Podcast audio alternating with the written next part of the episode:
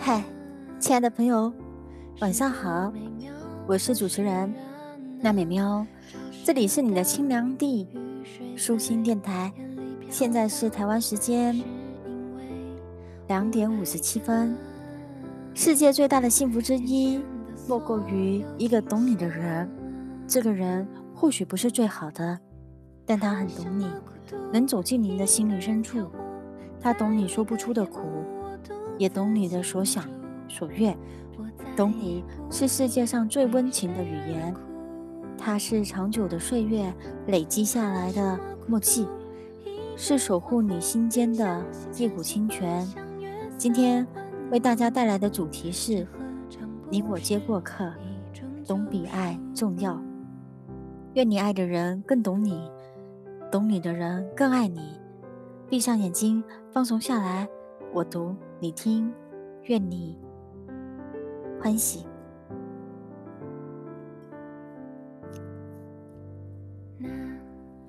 余生不用你指教，毕竟我很酷。什么样的男人或者女人会让你觉得很酷？一到过年，大家凑到一起，就喜欢怀念往昔，感叹时光。有人说，回首过去一年，仿佛一眨眼间，不记得做过了什么，就到了今天。去年有四个女孩一起下定决心去减肥，私人教练都请好了。最后只有一个人坚持了下来。这一年，她瘦了二十六公斤。男孩在快毕业的时候，没有选择去实习，而是每天埋在工作室里专心做设计。这一年，他比赛拿的奖金就有三十万。也因为优秀的专业技能，毕业后轻轻松松的就找到了工作。我对看过的一段话感同身受。以前觉得去夜店、纹身、打洞这些行为很酷，后来发现这些事一点难度都没有，只要你愿意就能做得到。酷的是那些不容易做的事，比如读书、健身这种在大多数人看来想做又坚持不了的事。回到最初的问题上，什么样的人会让人觉让你觉得很酷？知道自己想要的是什么，有勇气去付诸行动，并且能踏踏实实去努力的人，就很酷。村上春树每天四点半起床，每天写作四小时，每天跑步十公里，而且是二十多年来一直如此。国际超模刘雯说自己从不迟到，有工作的时候一定会提前两个小时起床，把自己收拾得干净利落。每次到了酒店房间，不管多晚，都会把衣服拿出来挂好。新认识的企业家，工作再忙，也坚持每周四次健身，每月坚持看十本书以上的书。几十年如一日的五点半起床，从没坐过上午九点以后出发的飞机。这样的人简直太酷了，不是吗？他们有着。严格的生活准则是对自己很有要求的人，所以才能把事业做得那么优秀。每到新旧交替的时候，大家都会变得对自己格外有要求。每次听说这个例子，大家都会无比激动，跃跃欲试。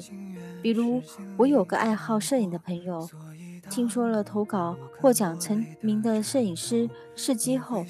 半年前就说也要自己的照片整理出来，过年见一面。问，现在还没行动呢？就如买衣服的时候才敢真的认识自己胖了的事实，信誓旦旦的说从明天起一定要早起跑步减肥，结果还不是又睡到了八点。看大家的新年愿望写的光鲜亮丽，以新的一年做借口。说今年一定要开始运动，一定读书，一定抽时间去旅行。结果年年相似，其实心里都清楚，真的下定决心改变的话，随时都可以。但改变从来都是痛苦的，绝不是针对你。你看他过得精彩，他笑你活得轻松。瘦了二十六公斤的那个女孩，现在发照片，各种夸美。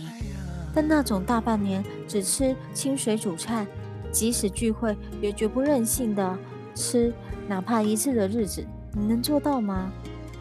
那个获得比赛奖金三十万的男孩，被他的学弟学妹们和崇拜的奉奉为男神。可是他的女朋友知道，他为一个比赛绞尽脑汁的准备一个月、两个月、三个月，而且还不一定会有好的结果。那种压力，你能受得了吗？村上春树也说，人本来就不喜欢承受不必要的负担，因为身体会对运动负荷不习惯，而这是绝对不行的。写作也是一样，我每天都写作，这样我的思维就不至于变得不习惯思考。就像跑步能让肌肉强越来越强壮，才华这种东西是一定要靠努力才能被人看到的。没有一份工作是没有受过委屈的。有的人做着不喜欢的工作，同事们各怀心思，不受老板重用，觉得委屈了自己才的才能。有的人羡慕别人做得风生水起。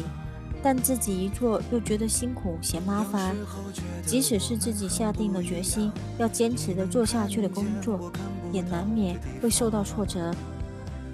濒临崩溃的时候，很多人称刘若英为女神，不是因为她的外在，更多的是被他由内而外散发出的气质迷倒。看过《艺术人生》里这样的一个片段，主持人问刘若英。为什么你总是这样温和淡定？难道你工作上遇到难题、遇到麻烦的时候，也不会着急生气吗？这样温和淡定，难道你工作上遇到难题、遇到麻烦的时候，也不会着急生气吗？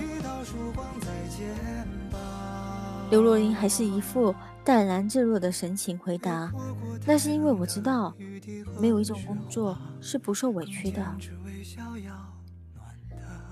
经商有经商的烦恼，创业有创业的难处，行行有本难念的经。那些经历会成为你的富足，只是一堂课而已。你知道，坚持住总会被别人发现。